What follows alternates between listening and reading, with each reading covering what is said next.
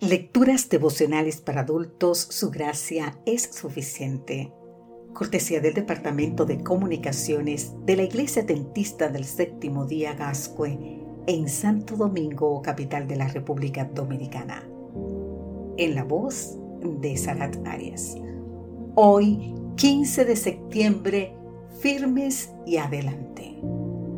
Primera Tesalonicenses capítulo 13, versículo 8 nos dice, de modo que ahora hemos vuelto a vivir, sabiendo que estáis firmes en el Señor. Antes de que una criatura camine, se pone de pie. En los dos primeros capítulos Pablo puso a la iglesia de pie y ahora quiere ayudarla a caminar. ¿Sabes cuál es la clave? Permanecer firmes. Los nuevos creyentes deben saber que la nueva vida no es fácil, que vendrán pruebas y persecuciones pero que pueden mantenerse fieles y misioneros. Ahora bien, ¿cómo ayudó Pablo a que la iglesia se afirmara y siguiera adelante? Escucha, les envió a Timoteo. Pablo no abandonó a su grey en el momento del peligro. Timoteo era ideal como adjunto, compartía la fe, el evangelio, la esperanza y la misión. Era afable y paciente era un discípulo que había sido discipulado por Pablo. Otra cosa es, les escribió una carta. El informe de Timoteo a Pablo fue muy alentador. Los nuevos creyentes permanecían firmes sin sucumbir a los engaños del enemigo. Mateo 4, 4, 6 y 7 y el versículo 10 también, Efesios capítulo 6, versículo 17, te doy la referencia para que lo lea más adelante. Y nos dice, Jesús enfrentó al enemigo con el seguro, escrito está, de la espada del Espíritu. La palabra de Dios es indispensable para los nuevos creyentes, fortalecerlos y animarlos en la fe. Eso nos dice 1 Tesalonicenses capítulo 3 versículo 2. Todo lo que está escrito en la Biblia es el mensaje de Dios y es útil para enseñar a la gente, para ayudarla y corregirla y para mostrarle cómo debe vivir.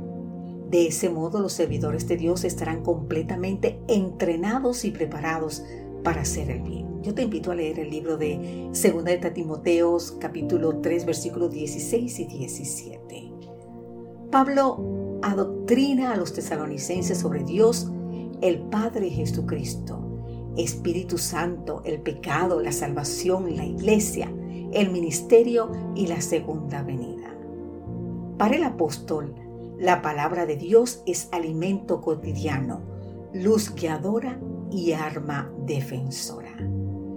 Otra cosa que hizo Pablo fue oró por ellos. La palabra de Dios y la oración van juntas. Pablo, igual que Jesús, oró por sus discípulos y pidió tres cosas. Escucha aquí. Que la fe creciera. Cuanto más usamos la fe, más se fortalece. Te invito a leer 1 Tesalonicenses capítulo 3 versículo 10.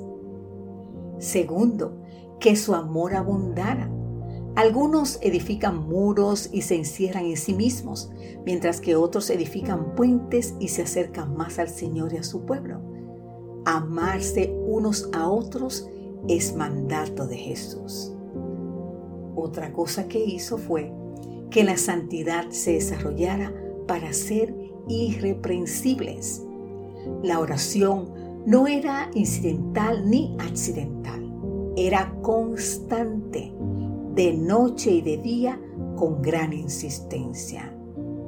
Las lecciones y ejemplos del Señor nos enseñan que la oración que no persevera, no insiste en el pedido y no se renueva permanentemente, tomando fuerza de cada petición anterior, no es una oración que prevalece. Así dijo William Arthur. Pero, ¿sabes qué, querido amigo, querida amiga? ¿Qué podemos hacer para ganar a alguien y ayudar a que persevere en la fe?